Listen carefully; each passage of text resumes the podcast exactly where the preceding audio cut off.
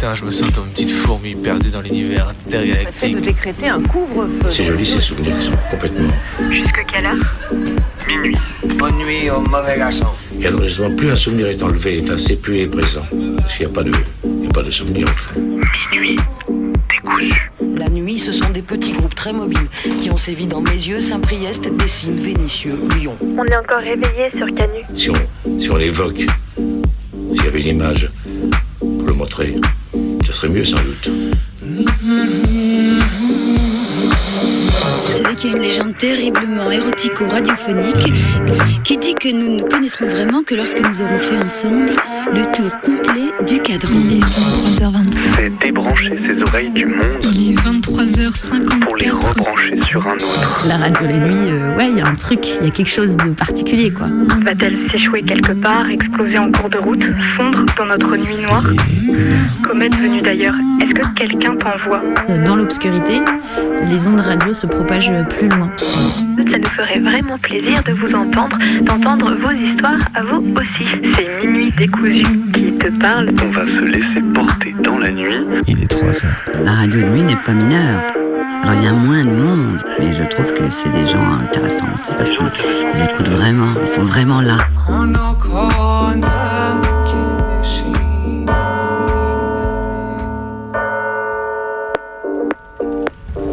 Et on commence cette émission avec un petit big up inhabituel peut-être pour la FNSEA. Puisque Sbeul, blocage des autoroutes, explosion d'un bâtiment, la FNSEA, ce syndicat patronal productiviste et réactionnaire, cela donne à fond. Et puis on peut constater ce que ça peut produire. Il n'y a pas beaucoup euh, d'écolos terroristes qui sont brandis contre la FNSEA. Il n'y a pas beaucoup de répression. Il y a plutôt un laisser-faire des keufs, un soutien médiatique et politique extrêmement fort jusqu'à Macron qui a demandé à son gouvernement d'agir. Et puis il y a le symbole de mettre les panneaux à l'envers que la FNSEA euh, met en place depuis longtemps euh, sur la situation des agriculteurs, qui est reprise par CNews euh, et tout un tas de fachos qui, c'est assez amusant, mettent leurs photos de profil à l'envers sur les réseaux sociaux, ce qui les fait ressembler un peu à Mussolini dans sa fin de vie. Bravo les fachos. En attendant, on va pas dire qu'il n'y a pas de problème avec la situation des agriculteurs et agricultrices en France. hein. Il y a beaucoup de suicides notamment, il y a beaucoup de souffrances. Euh, et ça, c'est un vrai problème.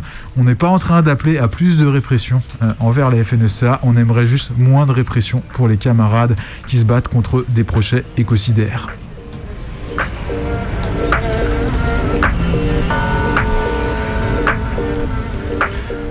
Et il est 23h07 minutes sur les ondes rebelles de Radio Canu. Vous écoutez le 102.2 FM ou radiocanu.org. Partout ailleurs, en dehors de Lyon, son agglomération et un peu tout ce qu'il y a autour finalement. C'est Minuit décousu, votre émission du mardi soir de 23h à minuit. On est là pour en découdre avec la nuit. On démarre, euh, pff, allez, à un chouille de retard. Mais non À peine. Qu'est-ce que le retard? C'est- exactement ça finalement. Euh, on, on rappelle que euh, on est aussi également rediffusé le mercredi soir sur les ondes de Radio Cause Commune en région parisienne ou francilienne, ça dépend comment on dit, euh, sur le 93.1 si ma mémoire est bonne. Radio Cause Commune ils ont aussi un site qui diffuse tout le temps, donc voilà vous pouvez nous écouter un peu partout ailleurs si vous nous avez raté le mardi soir. Et puis là, on vous parle en direct euh, du studio de Radio Canu, Radio Canu qui est propriétaire de son propre studio depuis 2015. Euh, Et ça, c'est quand même importante. vraiment important parce que la propriété, ça modèle nos vies, ça permet de faire de la radio. Puis des fois, ça a quelques défauts. Bonjour maître, Bonjour Minuit Décousu. Vous venez car vous souhaitez devenir propriétaire? C'est bien ça. Alors, je réponds les dossiers. Vous souhaitez faire l'acquisition du local de Radio Canu qui est installé au 24 rue Sergent Blandin. Tout à fait. Rez-de-chaussée, entrée directe sur la rue, c'est un voyant 1, 2, 3, 4 pièces d'une surface totale de 70 mètres carrés. Un bien, un beau bien. En plus, un bas des pentes à Aquahouse, ça se fait rare. Nous sommes très heureux de nous projeter sur cette acquisition. Mon associé est en train de finaliser les dossiers avant que vous puissiez signer. En attendant, vous vous projetez sur les travaux déjà On ne s'est pas encore trop concerté, mais on se disait qu'on aimerait bien profiter de l'espace disponible et le réaménager. Ah oui La salle de réunion du fond ferait une base parfaite pour un Airbnb. On va pas vous apprendre le potentiel du logement courte durée dans les pentes aujourd'hui. Ah, ça non. Ensuite, le studio et la salle d'écoute devant, bon, euh, je pense que n'importe quel start-upper pourrait en faire un petit concept restaurant à mi-chemin entre le snack et le stand-up. Vous voyez le genre? La salle des réunions Les deux salles principales, il reste un petit espace inoccupé, non? Le petit studio que vous appelez studio Lénine, je crois. Ah oui, euh, au jugé, il doit faire dans les 5-6 mètres carrés. On pourrait en faire un logement étudiant.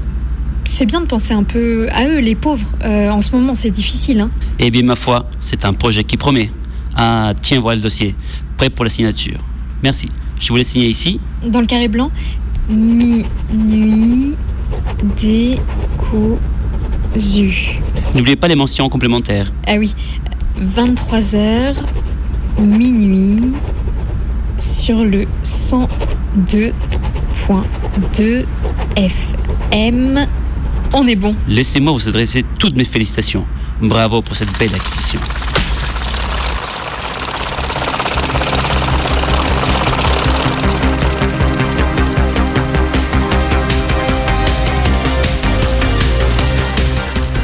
Il est pour le moins ironique au moindre projet d'augmenter la taxe sur les successions ou sur le patrimoine, on assiste à une levée de bouclier générale, y compris de la part des plus modestes. En contestant spontanément ces réformes, les petits propriétaires s'identifient en fait aux grands. Ce qu'ils ont durement gagné au cours d'une vie de labeur devrait pouvoir être transmis à leurs descendants sans fardeau fiscal. Les institutions nationales garantes du droit nous rappellent aussi très souvent le caractère sacré du droit de propriété. Nous semblons tous et toutes considérer la propriété comme un droit individuel absolu et intangible. Cette concession, cette conception est l'un des éléments de ce qu'on peut appeler l'idéologie propriétaire. Pétri de cette dernière, chacun chacune est convaincu qu'il ou elle peut devenir propriétaire des choses elles-mêmes et les séparer par des bornes bien nettes du reste de la société. Le ou la propriétaire détiendrait tous les droits sur ce qui lui appartient, nul pas même l'État, n'ayant le droit d'y interférer. Cette conviction est fondée sur celle plus profonde encore, selon laquelle ce que nous avons produit par notre seul et unique travail nous reviendrait entièrement et tout naturellement. Cette trame idéologique a joué un rôle historique essentiel dans la structuration des formes juridiques et économiques de notre pays. On pensera en particulier à l'article 17 de la Déclaration des droits de l'homme et du citoyen, la fameuse, ou l'article 544 du Code civil qui donne au droit de propriété une place cardinale et un caractère que nous pourrions considérer comme absolutiste. Nul n'a le droit d'attenter à la propriété privée, pourrait bien être un des mantras des temps modernes. Toucher à la propriété privée, c'est finalement toucher à ce qui constitue l'un des fondements de notre monde contemporain. C'est pourquoi sa critique n'est jamais radicale ni faite sans réticence, y compris à gauche. Le concept de propriété qui sous-tend le réformisme, voire l'utopisme de gauche, est souvent très proche de celui du capitalisme. L'un et l'autre se sont historiquement constitués dans un troublant parallélisme. Ainsi, on notera que la critique de l'exploitation du travail ouvrier par Marx présuppose paradoxalement la conception libérale du philosophe John Locke, selon laquelle les fruits de notre travail doivent intégralement nous revenir. Cette affirmation contribue à renforcer l'idéologie propriétaire chère au capitalisme classique. Cela permet de comprendre pourquoi il n'est pas de petits propriétaires qui ne s'identifient aux grands et pourquoi tout projet de transformation sociale impliquant une relativisation du droit de propriété est massivement rejeté. Il nous semble pourtant essentiel de combattre l'hégémonie de l'idéologie propriétaire par une mise en question méthodique des idées qui la sous-tendent.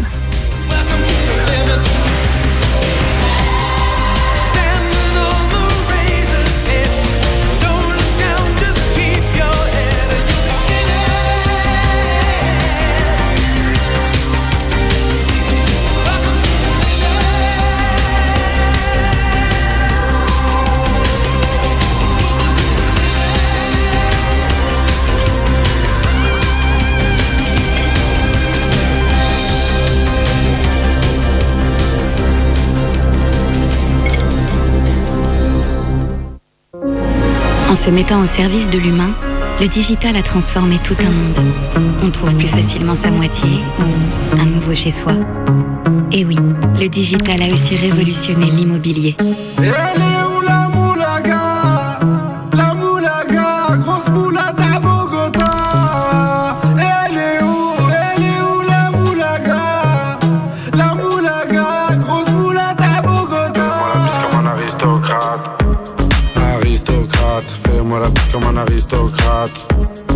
Chers investisseurs, chères investisseuses, bienvenue, bien le bonjour à toi, j'espère que tu vas bien. Que du Menders, que du Menders, je fais une sortie, 200 bangers, 400 bangers.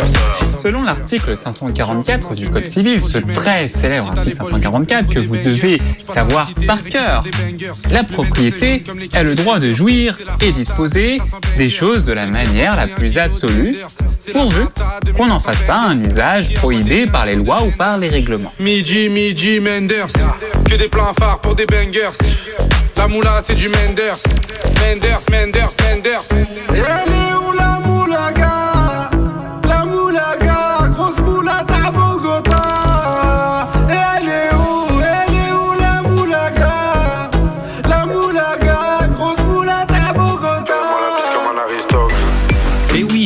location immobilière c'est bien, mais faire de la location courte durée c'est mieux. Alors le gros avantage d'Airbnb c'est sa rentabilité. On a une rentabilité 2, 3 ou 4 fois supérieure à la location classique. Mais outre cela, on a une flexibilité qui est vraiment confortable.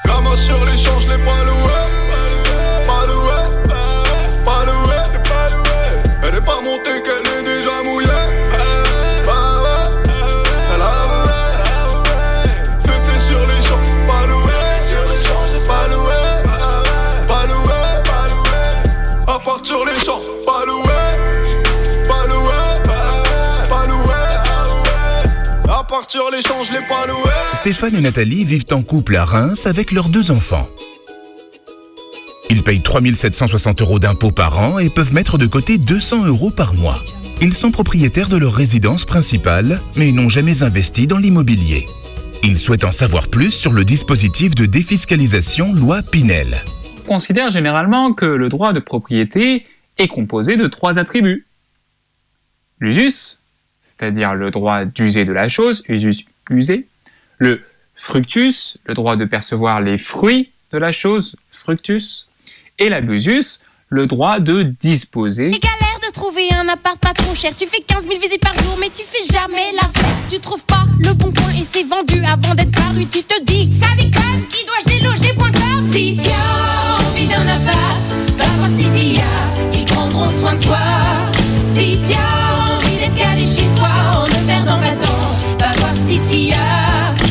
l'agence de rencontres immobilières qui va te faire enfin aimer ta recherche de logement. Ben ouais, chérie, sois plus tout seul devant ton ordi. Tata Citia est là et a un vaste choix. Partout en France, toutes les 3 minutes, elle loue un appart. Mon petit, imagine-toi bien ici, déjà en train de chanter. Si tu as envie d'un appart, Citia. Je peux user de mon appartement.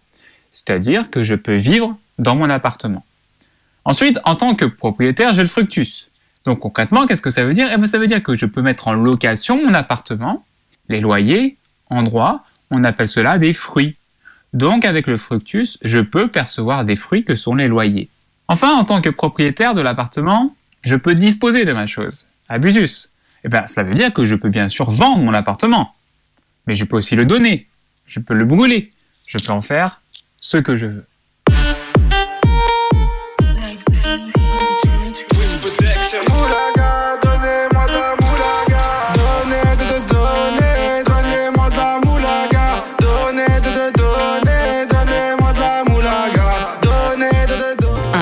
Dans votre patrimoine locatif.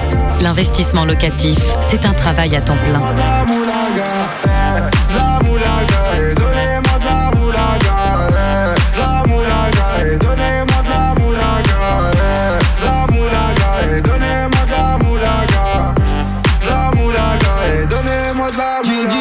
Ils se sont connectés sur le site loipinel.fr afin de confirmer que leur profil était adapté. Ils ont ensuite réalisé une simulation pour estimer le montant de leur réduction d'impôt. Bonne nouvelle, ils pourront économiser 220 euros par mois. Stéphane et Nathalie investissent alors dans un T2 à Toulouse d'une valeur de 150 000 euros. Pour pouvoir profiter de cette réduction d'impôt, ils s'engagent à louer ce logement pendant 9 ans et respecter les plafonds de loyer et de ressources des locataires fixés par la loi.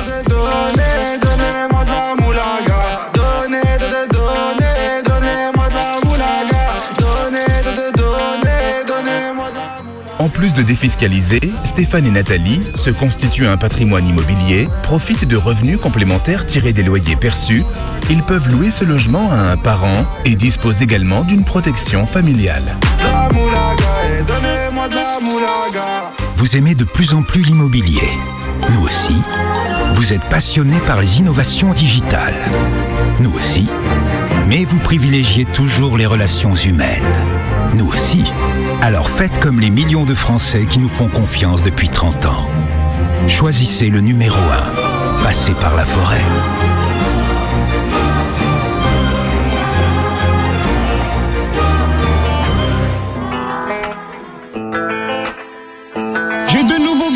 D'autres plaques rivées sur le coffre. J'ai fait le tour, je m'ennuie, du coup je me suis inscrit au golf. Alors je suis sorti faire un tour, réfléchir sur mes choix. Mais j'ai marché 5 km, mon frère, j'étais toujours chez moi.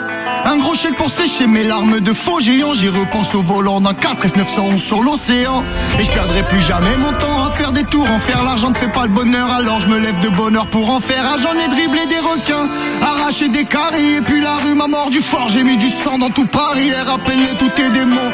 J'aimerais bien tous les voir le matin, je démarre de 100 000, je dors dans un million tous les soirs. Ils m'ont en travers de la gorge. Dis-leur que c'est moi dans la Porsche. Et demande à mes frères, est-ce qu'on en est là? Est-ce qu'on en est là? J'en connais plus personne, alors j'ai redoublé d'efforts. Parce qu'on m'a souhaité la mort. La Rolex est réglée sur chronomètre, sur chronomètre. Je me soigne avec de l'or. Je souhaite également mettre la question du logement au cœur du débat politique français. Je veux que chacun d'entre vous puisse être propriétaire de son logement. À ceux qui n'ont pas de relation, je veux dire que la garantie, la caution de leur emprunt, c'est l'État qui la donnera. À ceux qui ont un patrimoine et qui veulent le laisser à leurs enfants, je veux dire que je supprimerai les droits de succession pour la quasi-totalité des Français. Parce que je crois à la famille, parce que je crois au travail. Et parce que quand on a travaillé toute sa vie, on a le droit de transmettre à ses enfants le fruit d'une vie de travail. Je veux faire de vous une France de propriétaires. Et aux malades, je veux dire que je n'accepterai pas que lorsqu'on emprunte, on doit passer de visite médicale et que celui qui est malade pour emprunter doit payer plus cher. C'est l'État qui cautionnera l'emprunt de celui qui est malade. C'est ma conception de l'égalité, de l'équité et de la justice sociale.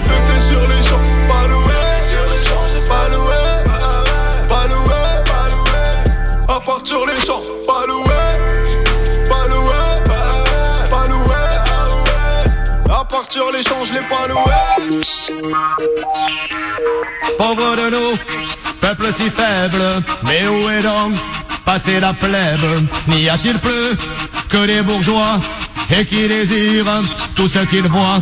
Il y en a plein qui achètent un moulon de six caves, des obligations et des actions à Paris-Bas. Un lingot de cachet tout au fond de la cave, des Napoléons et puis encore je ne sais quoi. On rêve tous de cabriolets, de Mercedes et de posséder une belle et grande villa.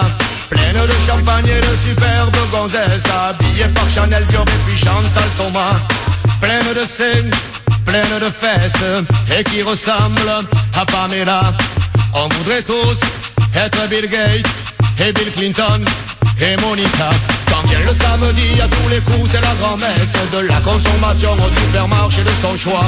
On fait des achats mais quand on arrive à la caisse Malheureusement on fait souvent des chèques en bois. Les riches sans vergogne augmentent leur richesse. Toi pauvre couillon tu ne t'en aperçois pas.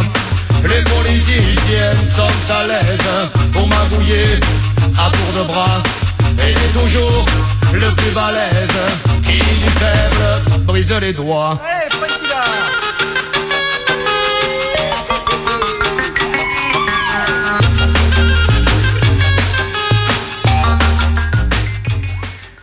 Cycliquement, la promesse d'une France de propriétaires vient fleurir les discours politiques.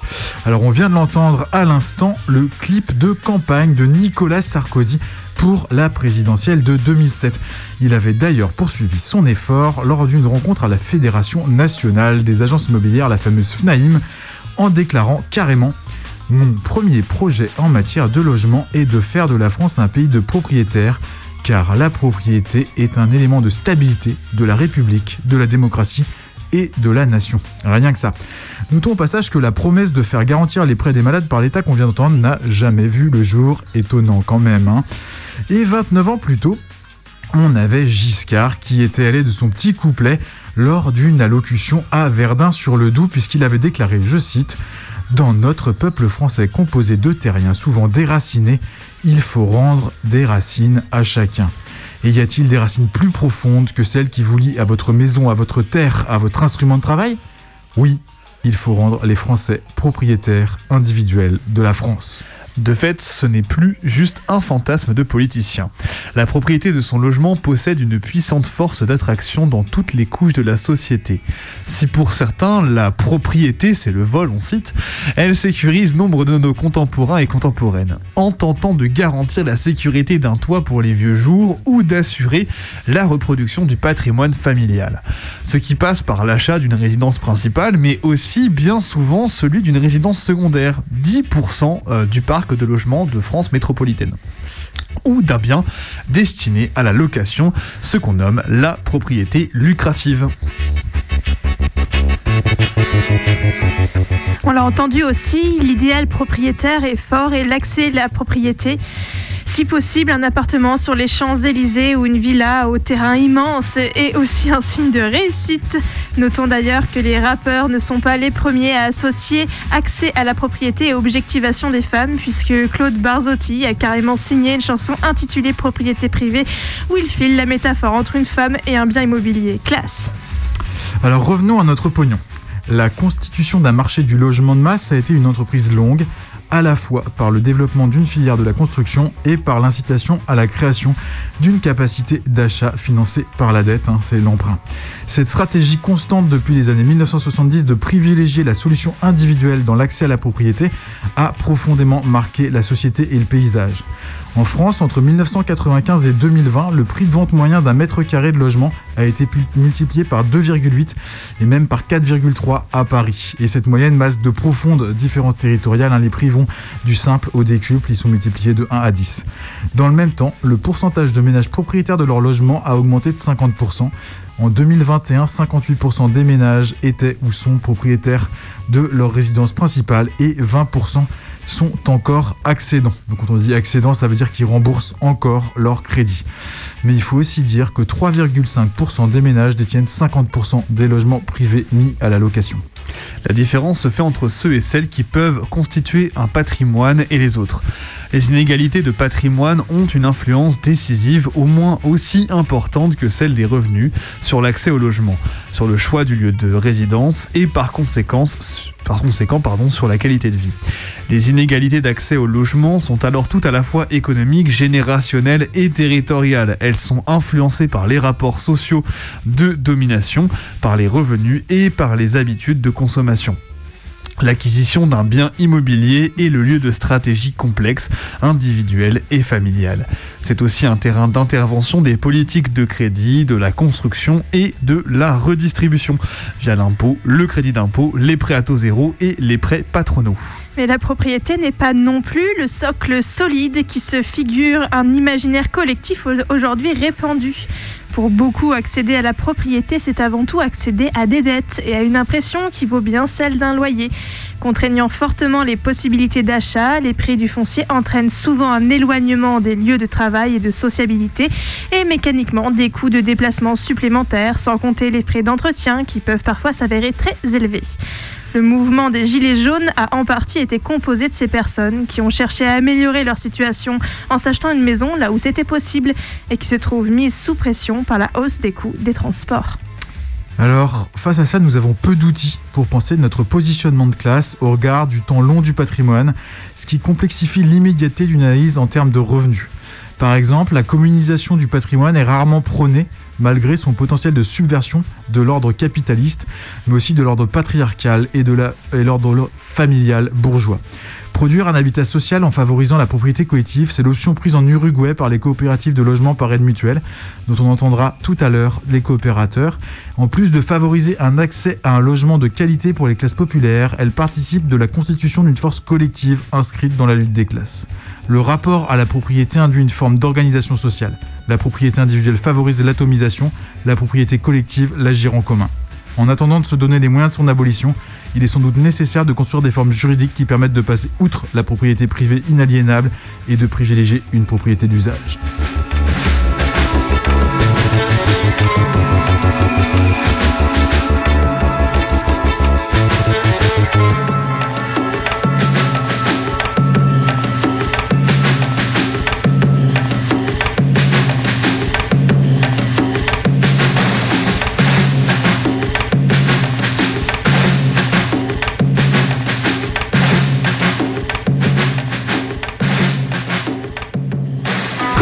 À tous les coups au Monopoly Avec 2D, vous ferez souvent des 7. Deuxième chose à savoir, la case la plus visitée, c'est la prison. Et qu'est-ce qui se trouve à 6, 8 et 9 cases de la prison? Les cases oranges. C'est donc celle-là qu'il faut acheter en priorité. Sinon, essayez de construire assez rapidement sur les bleus pâles, car les maisons rapportent et coûtent vraiment pas cher. Trois maisons, c'est le parfait équilibre qui vous permettra de rembourser vos frais rapidement. S'il y a plus de maisons dans la boîte, impossible pour les autres joueurs d'en acheter. Et là, c'est la victoire assurée. Le Monopoly, c'est vraiment un jeu de con. Oui, ça dénonce ce soir. On vous entend, les parents qui font mine d'aimer ça pour leurs enfants, les amis qui se forcent parce qu'il n'y a que ça comme jeu à la maison, les babysitters qui n'en peuvent plus de devoir réexpliquer les règles. Nous avons demandé à des enfants de jouer à un célèbre jeu de société. Depuis sa sortie il y a 85 ans, plus d'un milliard d'êtres humains ont joué au Monopoly. Distribué dans 114 pays à travers le monde, il existe dans 47 langues différentes. Aujourd'hui, le Monopoly symbolise les aspects les plus spectaculaires du capitalisme. Les fortunes se faisant et se défaisant à coups de dés. Mais saviez-vous qu'à l'origine, son but était d'en dénoncer les excès? Normalement, les règles sont les mêmes pour tous. Mais pas cette fois-ci. Charles Press Darrow a l'idée de développer un jeu de société dont le but est d'acquérir des biens immobiliers et de ruiner ses adversaires. Sympa. Une moitié de joueurs commence avec 1500 euros, l'autre moitié avec 750 euros. La sténographe Elizabeth Maggie Phillips veut dénoncer les inégalités criantes de la société américaine. Spéculation grandissante, monopole puissant, différence de revenus intolérable. Lizzie se met donc au travail. Elle imagine et fait breveter The Landlord's Game, le jeu du propriétaire foncier, pour dénoncer l'oppression des rentiers de l'immobilier sur les locataires. Mais ça se fait pas. Ça se fait pas. Un des joueurs favorisés aura trois rues et deux maisons dès le début de la partie. Non, mais ça se fait pas. C'est c'est injuste. Les joueurs déplacent leurs pions en commençant non pas par le départ, mais par une case où est écrit Partout sur la Terre, la main-d'œuvre produit les salaires. Pendant près de 30 ans, le jeu se diffuse dans les milieux intellectuels progressistes sous différents noms. On joue à la prospérité, à la finance ou à l'inflation. En 1935, après avoir lancé avec succès le Monopoly, les frères Parker découvrent dans le journal une interview de Lizzie. Charles Darrow, qui s'autoproclame inventeur du jeu, n'a en fait que repris et amélioré le Landlord's Game. Un joueur possède une carte qui lui permet de ne jamais aller en prison. Les Parker Brothers décident d'en racheter les droits à Lizzie Maggie, mais pour 500 malheureux dollars, sans royalties. Comme quoi, ils ont bien retenu les règles de leur version du jeu. Lizzie Maggie est une femme, féministe, indépendante et avec des idées anticapitalistes. Logique de la spolier, non? Tu passes par la case départ, normalement c'est 200, mais toi, comme t'es une fille, c'est 150. Quoi? Mais ça se fait pas. Tout le monde s'emmerde au Monopoly parce qu'il n'y a rien d'intéressant à faire. On lance des dés, on achète. Je vends mon usine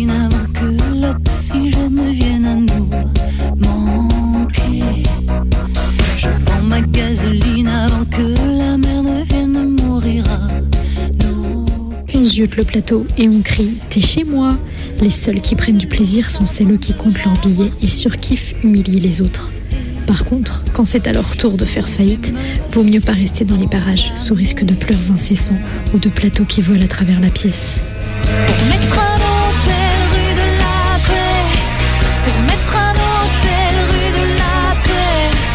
Un jeu de con, on vous dit.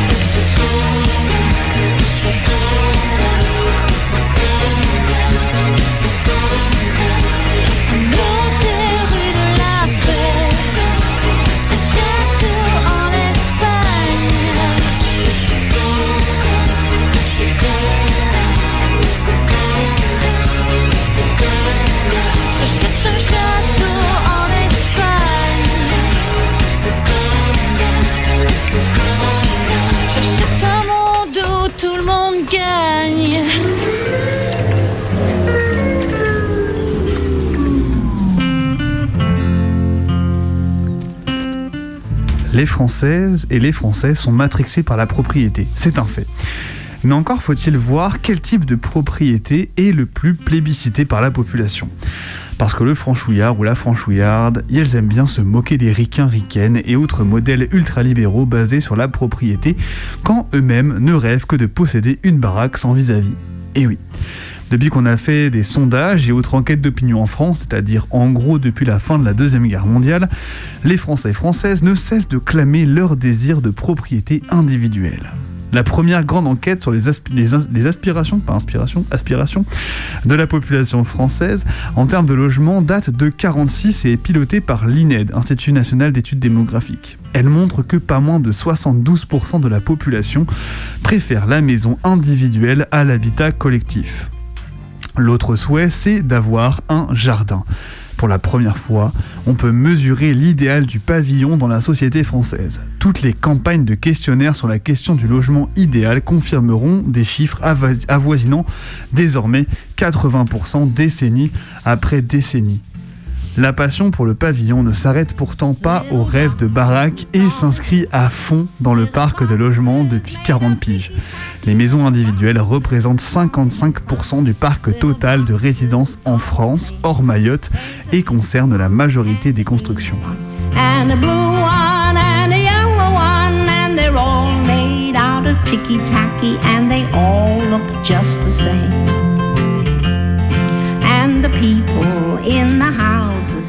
Bon, les chiffres c'est cool, ça permet de se rendre compte de l'ampleur du truc, mais ça ne nous dit pas ce qui motive les Françaises et Français à autant plébisciter le pavillonnaire. Le barbecue, la piscine, la sécurité, une idéologie bien individualiste En fait, un peu tout ça. Déjà pour les gens, la propriété individuelle évite de se retrouver empêtrés dans les affres juridiques des copros des logements collectifs. L'accession à la propriété individuelle répond aux attentes de nombreuses familles souhaitant acquérir un statut résidentiel stable, sécurisé, synonyme de constitution d'un patrimoine. L'achat d'un pavillon dans un lotissement vaut aussi quelque part ticket d'entrée dans un club résidentiel. Entendons ici qu'en devenant propriétaire d'une maison, on devient, dans une large mesure, membre d'un groupe de résidents, résidentes, bénéficiaires d'un univers social, environnemental et sécuritaire spécifique.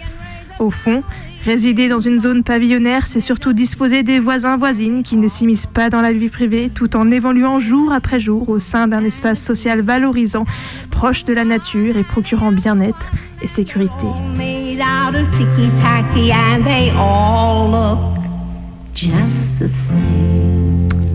Historiquement, après la guerre, l'État a lancé une grande politique d'accession à la propriété menée par le ministre du Logement de l'époque, Albin Chalandon, qui compte tourner la page de la construction de grands ensembles de logements collectifs.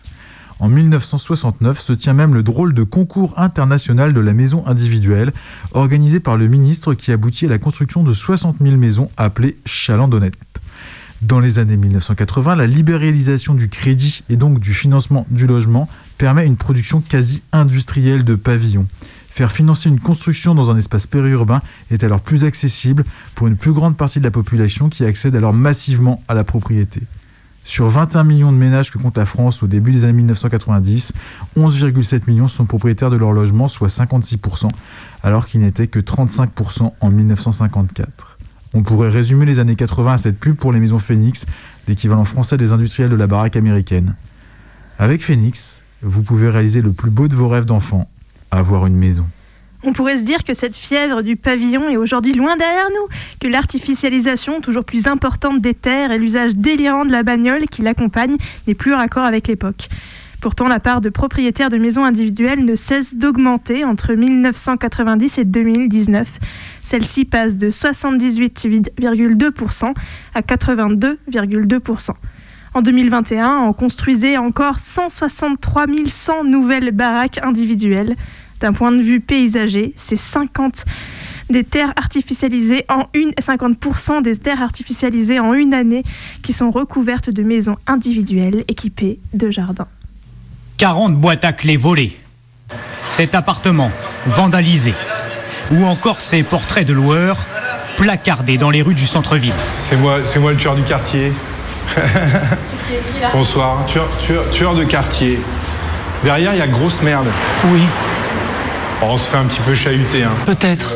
Âgé de 45 ans, Cet investisseur est chirurgien dans une clinique privée. À Marseille, un groupe mystérieux revendique des vols dans des appartements destinés aux touristes. Il est très fier de nous faire visiter ses chambres louées en moyenne 50 euros la nuit. Voilà, vous avez tout le confort. hein. On a mis en place la clim réversible, vous avez un lit de place, salle de bain chauffe-eau. C'est très simple, hein, c'est pas, c'est de l'habitat vraiment fonctionnel. hein. Cet investisseur est satisfait, mais en dehors des règles. Selon la mairie, il n'aurait pas déclaré ses 14 chambres de tourisme, ni respecté la règle dite de compensation. À Marseille, pour avoir le droit de louer tout cet immeuble en meublé de courte durée, il doit aussi créer l'équivalent de la même surface en location classique. C'est Marseille bébé. Non.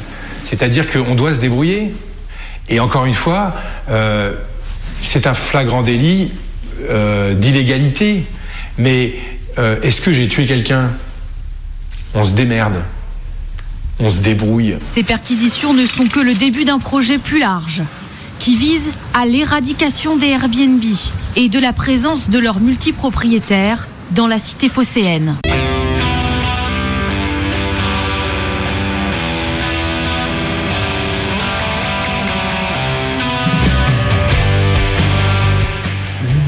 Propriétaire constitue une impasse. Elle affirme que ce qui provient du travail appartient à celui ou celle qui l'a effectué.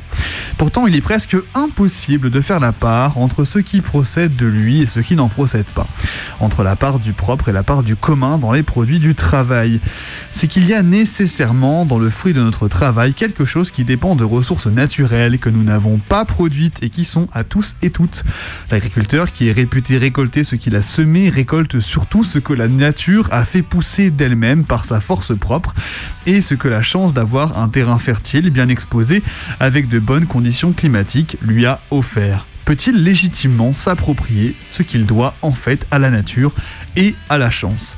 Sa situation est-elle juste en comparaison de celle de l'agriculteur qui n'a pas bénéficié d'une météo clémente et d'un sol riche et qui finit pauvre malgré son travail? Il est en fait impossible d'établir une frontière absolue entre ce qui est à soi et ce qui est à autrui. Les choses n'ont pas de frontières parce qu'elles sont liées les unes aux autres.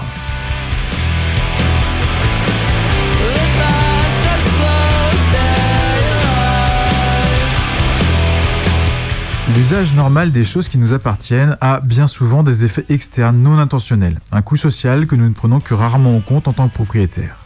Nos biens appartiennent à des écosystèmes et leur fonctionnement est susceptible d'affecter profondément le voisinage, voire la planète entière. On ne peut les considérer comme séparés sans commettre une profonde injustice.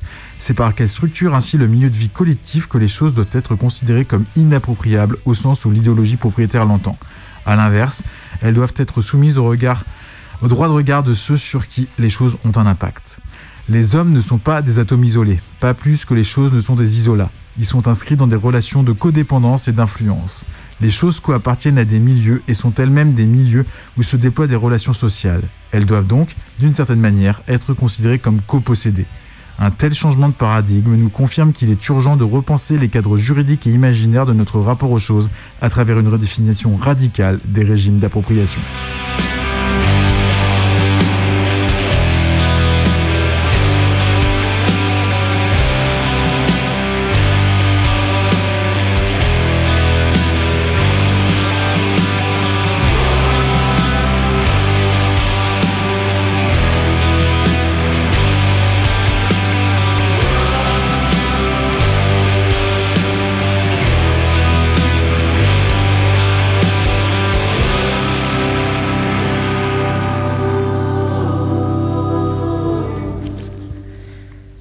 Agent immobilier, ça a vraiment l'air d'être un beau métier de merde.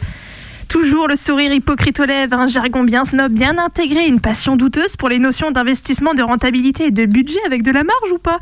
Mais comme je suis une pigeonne, j'ai un kink sur les visites d'appart et de maisons et de bricolage. Alors je tombe toujours sur des séries à la Stéphane Plaza, le batteur de femmes, ou des vidéos YouTube de bricoloreuses qui finissent systématiquement par se branler sur la rentabilité de leur investissement plus valué.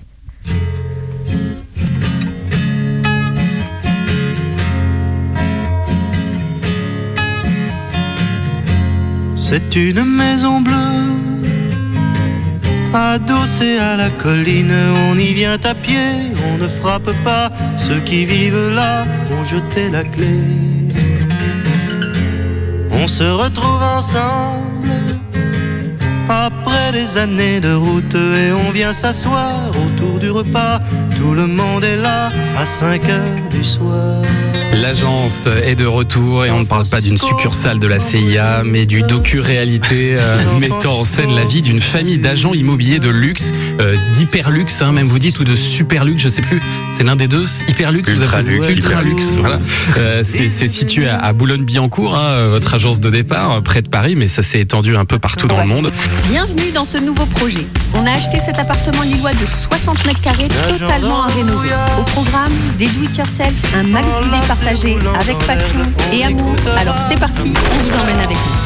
Et vos enfants, vous avez des jeunes enfants Vous leur faites déjà vendre comme ça euh, Le premier mot de mon fils, c'était né de vendeur.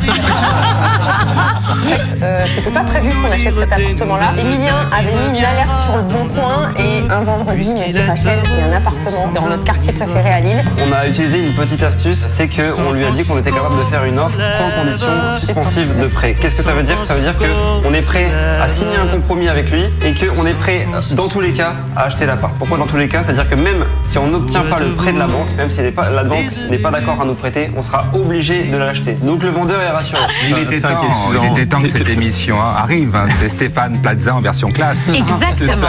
C'est exactement la meilleure définition de cette enfin, en version euh, immobilier de luxe. euh. Bon, d'accord, c'est Stéphane Plaza. Donc on a acheté cet appartement 135 000 euros. L'idée c'est de vous partager les budgets tout au long de la rénovation. Donc on va euh, tout simplement vous dire à la fin du projet la plus-value qu'on a réussi à faire euh, sur cet appartement. Bien qu'on ne le vendra pas, mais on le fera estimer. Et ça c'est hyper intéressant pour vous qui voulez investir, euh, à savoir ce qu'on est capable de faire comme euh, tout but avec euh, un rafraîchissement comme nous on le fait. Alors le but de la série c'est de suivre euh, vos aventures bien sûr mais c'est aussi surtout euh, de nous faire baver devant des des maisons qu'on pourra jamais se payer. C'est un, c'est un peu ça euh, l'idée de la série l'agence. On passe aux choses concrètes. Où est le dressing Alors, on peut passer par le dressing ici, allez-y, je vous en prie. Un grand dressing. Là, il y a de quoi faire. C'est blanc. C'est blanc, c'est lumineux, il y a cette grande fenêtre. C'est un très beau dressing, mais je pense que ça va manquer de place pour, pour toutes mes affaires. Les chaussures, en fait, j'aime bien les exposer, les voir. La maison est grande. On va trouver. Donc pour sa collection de costumes léopard, ça, les 15 mètres de dressing ne, c'est pour Babette. ne suffit pas.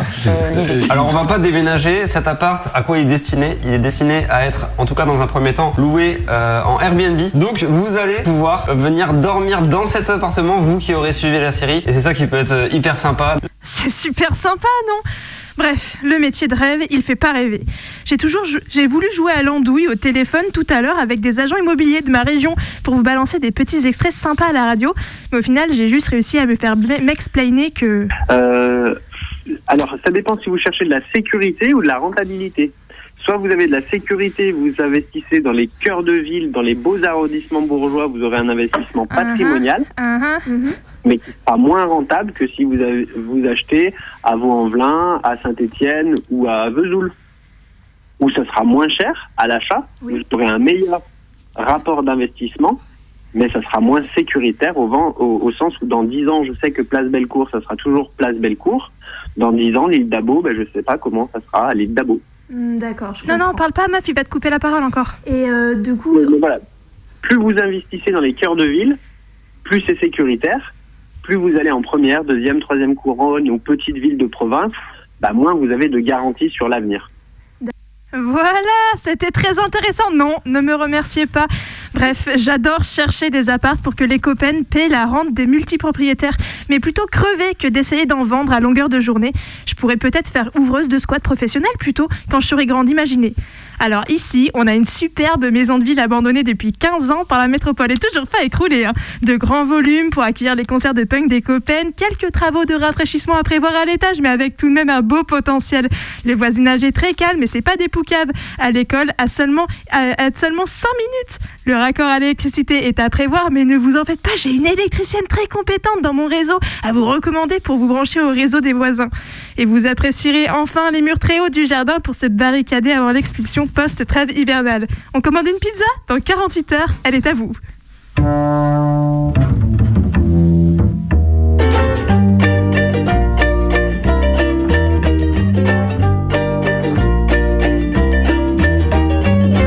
Quand je serai grande, je serai voleuse. J'ai déjà commencé, c'est assez marrant. Je dois avoir le don et la main heureuse. Le doigt est précis et l'œil vigilant. Je me suis bien juré de voler de tout, voler pour voler, pour l'amour du geste. Faire ça difficile, c'est manquer de goût. On peut être doué et rester modeste. Faut pas croire pourtant que je manque d'ambition. Je me ferai les palaces, les soirées mondaines. À ce pont du fric, tirer du pognon. C'est assez moral et ça paye sa peine. Je volerai des billes, de la pécadille, des oui et des non pour le grand frisson. Je volerai des trucs, des engins caducs, des machins bizarres et des œuvres d'art. Je prendrai sans remords leurs bagues aux morts et bien entendu leurs cordeaux pendus. En volant le beurre et l'argent du beurre, je ferai mon profit du bien mal acquis. La petite voleuse n'a qu'une loi. Ce qui est à toi est à moi.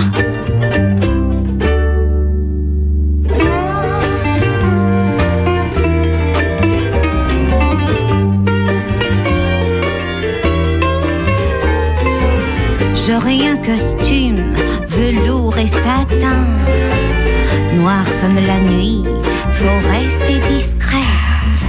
Un loup sur le nez et des gants aux mains, moitié fantomas, moitié fantomène.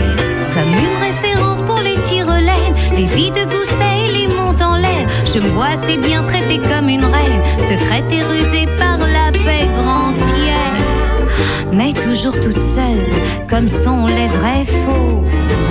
Je partagerai pas, je garderai le butin, et je ne serai, tant pis pour les pauvres, ni Robin des Bois, ni Arsène Lupin. Je volerai du fer blanc, de l'or des diamants, des bijoux des chaînes, le collier de la reine. Je volerai sûrement l'orange du marchand pour porter bonheur à un raton laveur. Mort, tous les portefeuilles de la famille en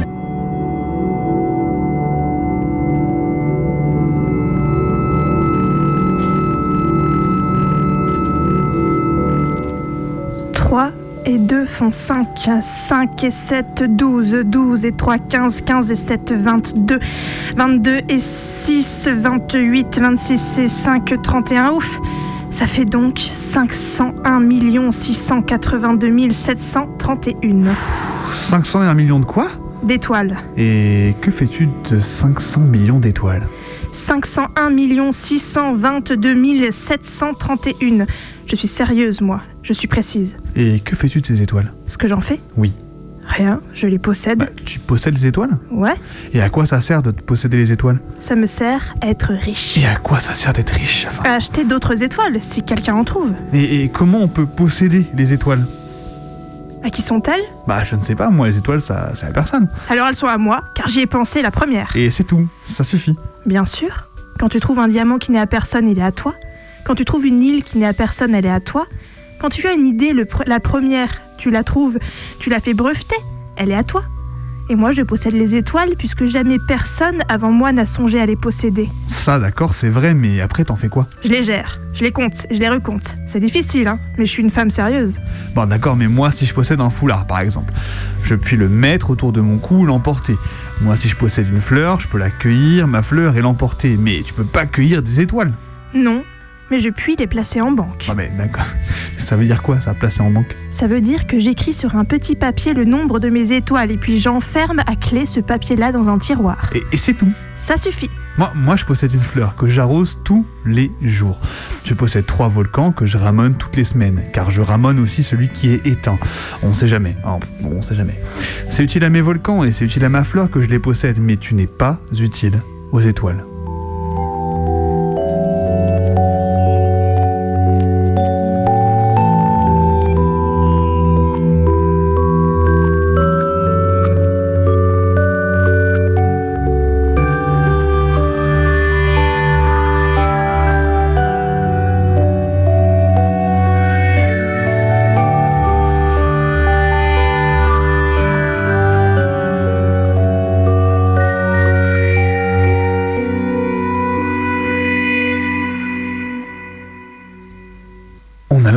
Qu'à défaut de ne pas être propriétaire, on est au moins propriétaire de son corps. En tout cas, c'est ce qu'on l'on admet généralement. Pour la plupart de la population, c'est assez vrai. On tente d'ailleurs de le rappeler aux gosses autant que possible dans les cours d'éducation sexuelle et de vie affective que ton corps c'est ton corps, personne n'a le droit dessus. Et pourtant, la propriété de soi s'arrête assez rapidement pour certaines catégories de personnes. Que ce soit l'État, qui cherche à contrôler le ventre des femmes, ou la question du changement de, genre, les keufs qui contrôlent les corps racisés dans les rues, ou les darons et les profs qui contrôlent les corps des gamines et des gamins. La propriété de soi n'est pas si simple et tout le monde n'a pas le loisir du choix. Parmi la population, certaines sont carrément niées dans leur propriété. Les gosses, les malades ou encore les prisonniers. Le corps ne leur appartient pas. Certes, Yale dispose d'une marge de choix, mais le reste est dicté par une instance extérieure, souvent l'État ou ses représentants représentantes. Que ce soit le, la juge qui décide de mettre un corps dans une boîte pour une durée indéterminée pour expier une faute, condamné dans une discipline du vide, une attente sans fin où l'administration sert de médiation pour la moindre interaction avec le reste de la société, que ce soit le médecin sur son patient, refusant de reconnaître un état ou forçant l'apposition d'un diagnostic sur une expérience très différente, ou encore que ce soit les gamins-gamines, bien souvent considérés comme un minorat exploité dont les gestes et les corps sont contrôlés par les adultes qui les entourent, parents, profs, animateurs, animatrices.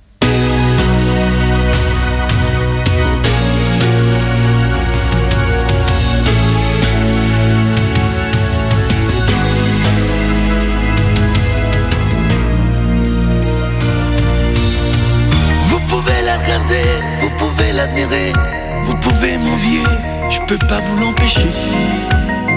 Vous pouvez en rêver, me voler son image quand elle passe à côté, quand elle court sur la plage. Il voulait que je sois à lui. Il lui arrivait avec ses doigts d'écrire son nom en lettres invisibles sur mon corps. Il voulait me posséder physiquement et mentalement, que je sois amoureuse et désespérée de son indifférence. Violent dans ses étreintes, il jouait l'homme dominant et passionné dans ses caresses qui se faisaient lien, entravant mes mouvements. Chacun de mes gestes était captif des siens. Il ne comprenait pas que je ne lui appartiendrais jamais. Il aurait bien voulu m'y contraindre. Je l'écoutais étaler sa jalousie de mâle avec une forme de mépris. Je le méprisais pour sa misogynie complexée, lui qui se croyait au-dessus de tout soupçon. sur. N'allez pas plus loin, n'avancez pas d'un pas. C'est son jardin secret, ses couleurs, ses parfums, son petit univers avec toutes ses affaires. Ce matin qui revient quand elle cherche ma main.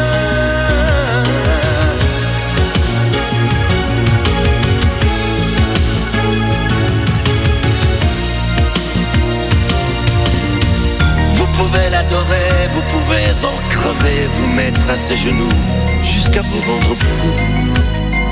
Vous pouvez en rêver, me voler ses absences quand elle passe à côté, quand elle danse en vacances. Si vous la rencontrez, vous pouvez lui parler de la couleur du jour, mais surtout pas d'amour.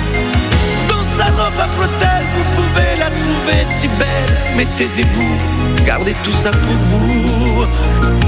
Mais ne l'approchez pas, propriété privée. Regardez devant vous, où vous mettez les pieds. Il y a des alarmes partout, des caméras cachées, des plantes carnivores qui veillent sur son corps quand elle nous dit encore. Non, non, n'allez pas plus loin, n'avancez pas d'un pas. C'est son jardin secret, ses couleurs, ses parfums, son petit univers avec toutes ses affaires. Ce matin qui revient. Et ouais, ouais, on, va, on va passer euh, à la suite. Pardon pour cette petite interruption de programme, on n'a pas fait exprès. Si. Ah, attends, on voulait parler des enfants du coup. Ouais, je voulais vous parler des enfants parce que moi je pense que les enfants sont de droite, c'est bien connu et de grands supporters de la propriété privée. Ma maison, mon lit, mon goûter, ma maman, prêtez leurs jouets et puis quoi encore, je joue plus. Mais toi non plus. Faudrait quand même pas que t'aies du fun et moi pas. En fait, les enfants, c'est un peu comme des multipropriétaires aux appartements squattés. Ça chiale beaucoup et c'est pas prêteur. Rendez-moi, c'est mon vaisseau Non, j'avais un premier Mais depuis 4 mois, ce petit entrepreneur est confronté à une situation pour le moins inédite. Des occupants se sont installés illégalement dans son 4 pièces. Ils ont même apposé leur nom sur la boîte aux lettres, comme si de rien n'était. C'est pas le nom de mon ancien locataire, ni le mien. Ni le mien. Voilà, je reconnais pas. Donc ici, c'est voilà, c'est chez moi, mais c'est plus chez moi.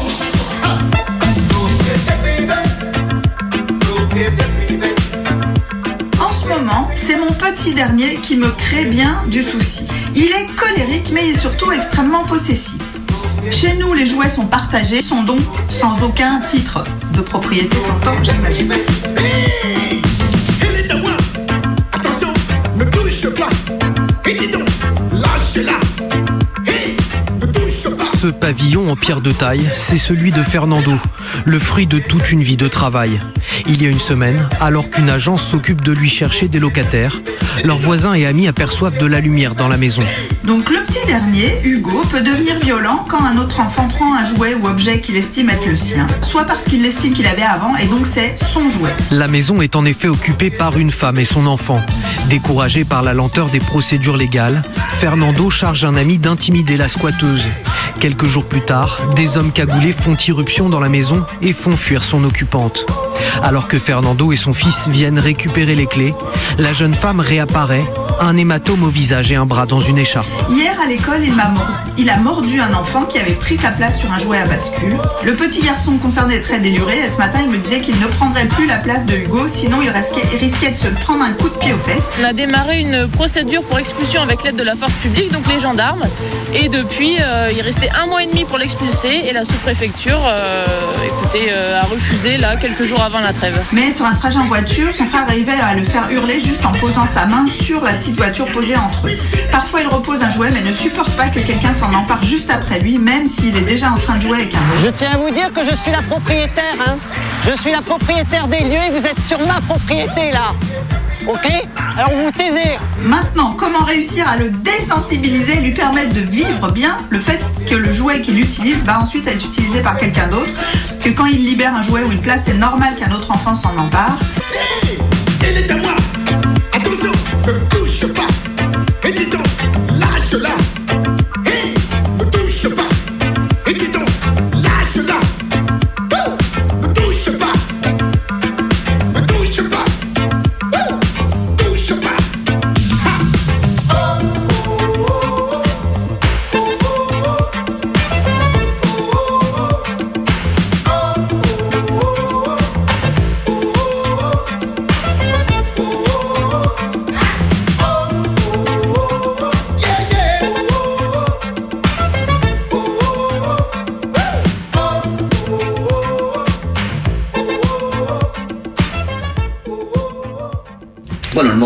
nace a fines del 60 en Uruguay, eh, como una alternativa para la clase obrera uruguaya, digamos. Ce modèle est né à la fin des années 60 en Uruguay comme une sorte d'alternative pour la classe ouvrière, disons. À ce moment-là, un groupe s'est créé pour interférer sur une loi qui concernait le Fonds national du logement, pour voir comment une partie de celle-ci pourrait bénéficier aux travailleurs. Et c'est comme ça que s'est créé l'article 10 de cette loi. Et immédiatement, des travailleurs se sont regroupés. Il faut dire que le mouvement syndical était un allié fondamental. Inmediatamente los trabajadores se agrupan, todo un fue. Entonces, es en un momento de La naissance de la FOGVAM se fait dans un moment de forte polarisation de la lutte des classes dans notre pays, avec des mouvements de guérilla, des mouvements ouvriers aux mobilisations massives, des mouvements étudiants. Et là, dans cette mer de débats, de discussions, de luttes, naît ce mouvement, avec trois piliers fondamentaux. Le premier, c'était la mise en pratique d'une propriété collective. Dans un système capitaliste comme le nôtre, ça a été un défi pour les gens, une révolution en soi.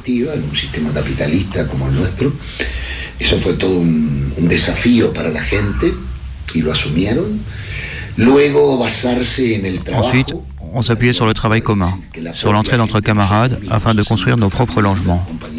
Et, enfin, il y avait l'autogestion, le contrôle politique du projet au-delà du logement. Les coopérativistes et les techniciens avaient le contrôle de l'élaboration du projet. Ensuite, la construction et enfin tout ce que nous appelions l'élaboration communautaire, c'est-à-dire les garderies, les centres de santé, les locaux commerciaux, etc. Et tout ça est encore aujourd'hui sous le contrôle des travailleurs.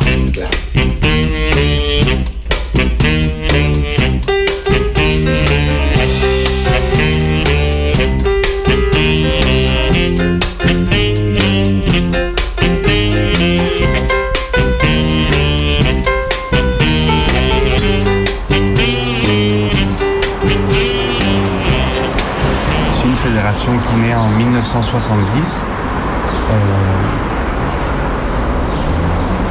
pour commencer à grouper euh, une série de- d'expériences. Elles étaient trois au départ, mais elles vont très vite euh, grossir, qui, qui étaient construites par entraide mutuelle. Ça veut dire que c'est pas seulement que je vais aider mon voisin, c'est vraiment tout le monde construit pour tout le monde et personne ne sait à qui appartient sa maison, personne n'a une maison, c'est jusqu'à ce qu'on a fini le- l'ensemble d'habitations qu'on va faire un tirage au sort pour savoir, pour attribuer les, maisons de chacun. Donc c'est ça l'idée de, de de mutuelle. Actuellement, qui, ont, qui soient construites, il y en a autour de 540 en Uruguay. Ces 540 représentent plus de 20 000 familles. Euh, C'est-à-dire, il faut compter que... euh, je dis famille parce qu'il y a un associé par famille. C'est justement pour éviter la division de la propriété. Il y a un associé, ça peut être un homme, une femme, euh, mais c'est un seul par, euh, par famille. Donc il faut multiplier par 4 le, nombre de gens que brasse cette fédération. Il faut s'imaginer que, ont un muscle social important. hein. C'est autour de 2% de la population uruguayenne qui est directement en lien avec la fédération. Donc euh, quand il faut prendre la rue ou il faut défendre euh, un certain nombre de, revendications, c'est vraiment une, capacité euh, de, réponse face à l'État qui a été d'ailleurs utilisée en 83 pendant la dictature. Il y a eu un décret de loi en propriété horizontale. En gros, la dictature voulait faire passer toutes les coopératives d'habitat au régime de propriété individuelle. Et il y a eu un, mouvement impressionnant. Ils ont réussi à obtenir 330 000 euh, signatures en un jour pour euh, mettre à bas le- ce décret. Et c'est une des plus grosses mobilisations qu'a connu le- ce pays pendant la dictature, parce qu'évidemment, tous le, le- le- les syndicats, euh, le mouvement étudiant étaient beaucoup plus contrôlés, réprimés. Et c'est beaucoup plus difficile de réprimer des gens dans leur quartier, dans leurs euh, ensembles d'habitation, parce que c'est Foucault est finalement beaucoup plus lié au, tissu social euh, euh, réel des familles. Euh, on parle de famille, pas du dirigeant syndical. C'est ça.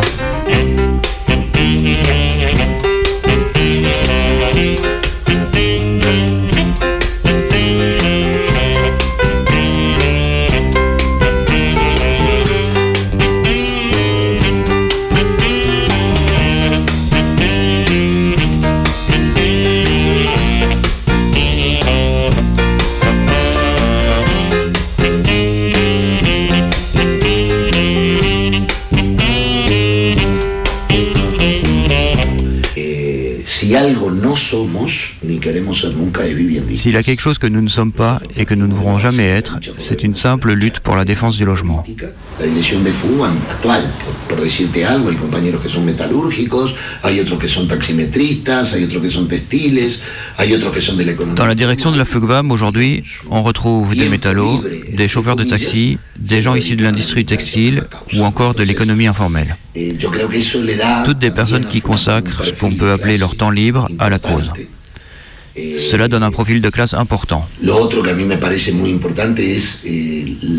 Une autre chose qui me semble aussi importante, c'est le pouvoir des assemblées de coopératives. C'est là l'organe qui dirige. C'est une organisation qui lutte pour ne pas se bureaucratiser. Et ça, c'est fondamental pour un mouvement social ou politique.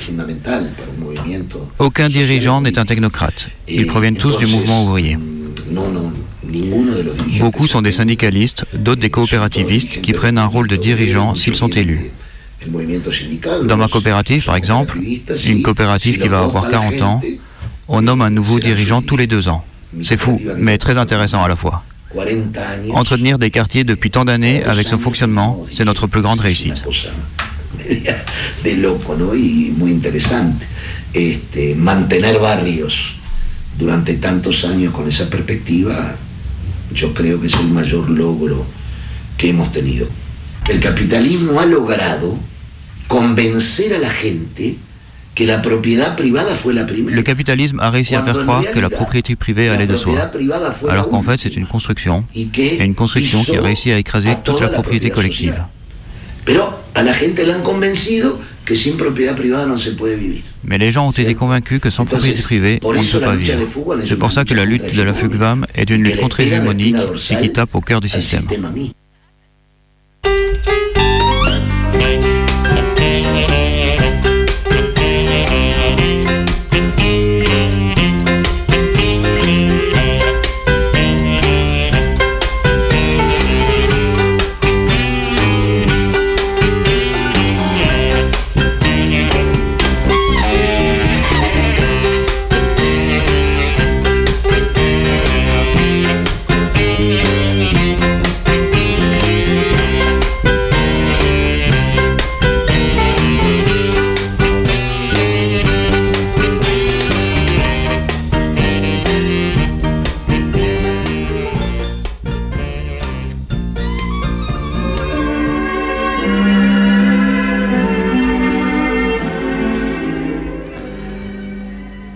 Occuper illégalement un lieu pour y vivre ou pour s'y organiser est probablement la manière la plus immédiate de s'opposer à la propriété de l'habitat.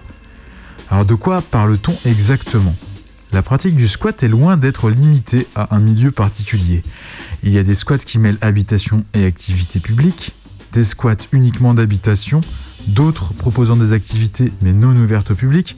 Certains squats proposent des espaces d'hébergement importants, certains sont des appartes individuels. Leur point commun à tous ces squats, c'est d'occuper des bâtiments sans avoir demandé la permission aux propriétaires. Les divergences ou les approches politiques différentes sont légion. Il y a des squats qui résistent jusqu'au moment où les flics fracassent la porte, d'autres qui se vident avant leur arrivée, pour tout un tas de raisons.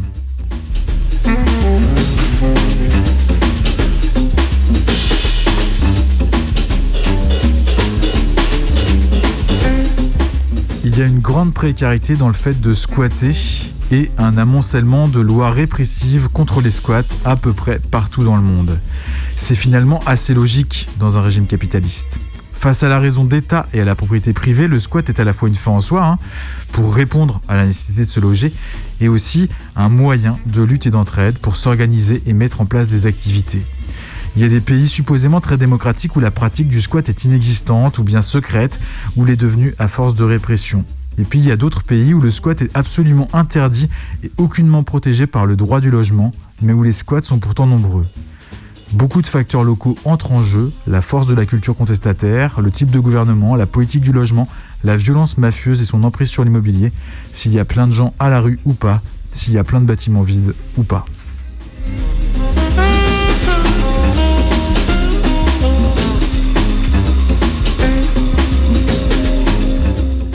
L'accentuation récente des politiques répressives anti-squat est indéniable, mais elle est à mettre en perspective avec les politiques globales du logement de tous les États du monde.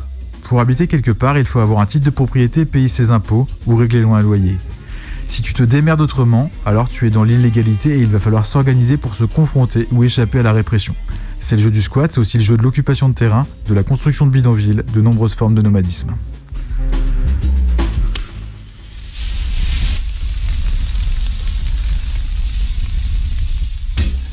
Par ailleurs, on voit se mettre en place des modèles d'occupation négociés encadrés par des législations. Une sorte d'occupation préventive qui agit plus en amont, urbanisme transitoire, association portant des squats d'artistes, logement précaire. Ça permet aux propriétaires, le plus souvent des institutions publiques ou de gros propriétaires privés, de protéger leurs bâtiments contre le squat. On parle parfois de mesures anti-squat. Les propriétaires gagnent un peu de thunes en laissant des artistes ou des associations dociles dans leurs bâtiments avec une convention d'occupation et d'autant plus de tranquillité d'esprit qu'ils sont assurés que ces occupants et occupantes quitteront gentiment les lieux quand on le leur demandera. Pour les propriétaires, les huissiers et les flics, c'est top. Ça fait moins de dépenses inutiles, moins de travail, moins de démarches à faire. Ça permet de se focaliser sur les squatteurs réfractaires, celles et ceux qui ne partent pas d'eux-mêmes.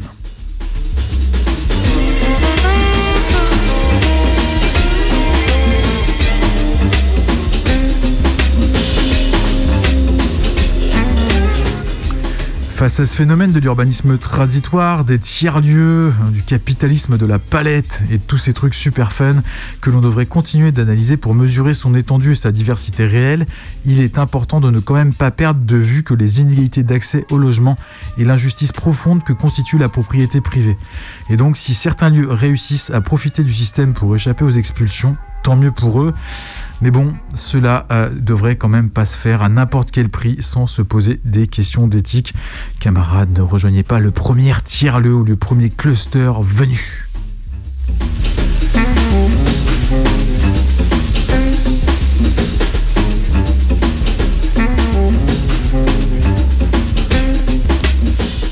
Et en fait, euh, tant que nous vivrons dans une société fondée sur la propriété privée, privée, pardon, c'est ce dont on parle ce soir, tant que nous vivrons dans un monde où les gens possèdent plusieurs appartements pendant que la plupart doivent payer un loyer pour se loger, tant qu'il y aura des bâtiments vides et des gens à la rue, il y aura des squats. Au fond, en fait, si on y réfléchit un tout petit peu, le seul moyen d'en finir avec les squats, c'est d'en finir avec la propriété privée. C'est pourquoi peut-être on peut dire à Musique Juste ce soir qu'un jour on aimerait en finir avec les squats. Et alors, quand on aura fini avec la propriété privée, évidemment, squatter n'aura plus aucun sens. En attendant, puisqu'on doit encore se confronter à la propriété privée, il continuera de pousser des squats comme des petits pains.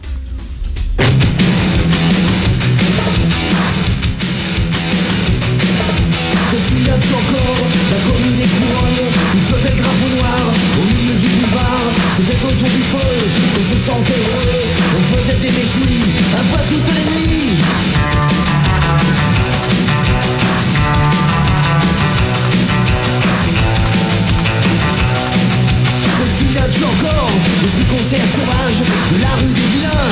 Ils s'en poussaient romains On se couchait à l'aube On se levait le soir On décorait des pioles Et on chantait victoire.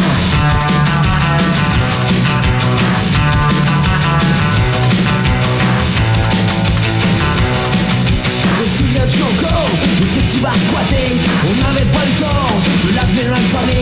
Et quand un car passait, tout le monde s'y mettait. Les keufs n'étaient pas nets, c'est une pile de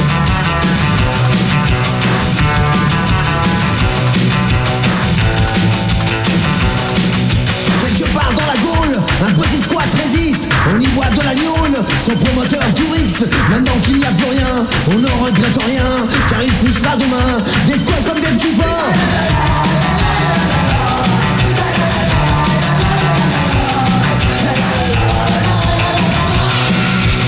les mal logés, il y a un comité, même dans ton quartier, il y a de quoi squatter. Tous les mal logés, il y a un comité défend le quartier, les promoteurs sont cœur.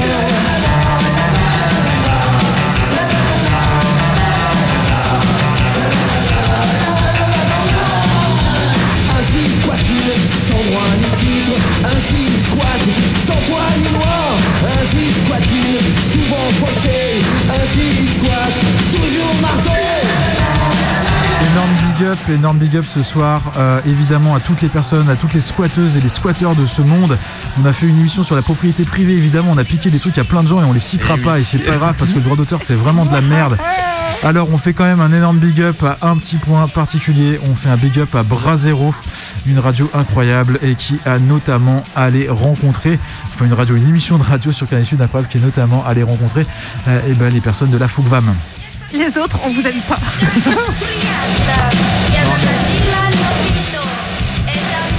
On en aime quand même deux trois mais, euh, Eh oui, mais eh oui. Je pensais plutôt, euh, je sais pas, aux, aux petits proprios qui gueulent quand leurs maisons sont squattées, les extraits de CNews et compagnie. La métropole de Lyon, bouh.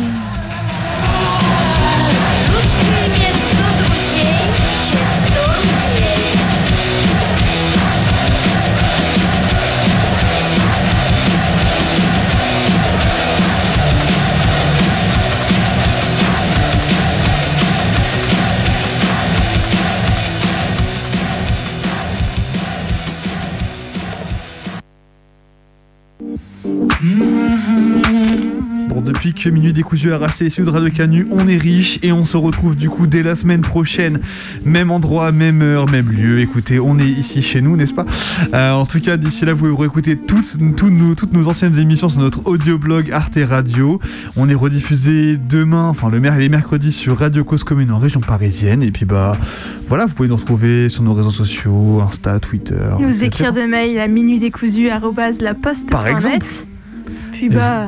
Vous pouvez nous envoyer des louanges, mais pas des propriétanges.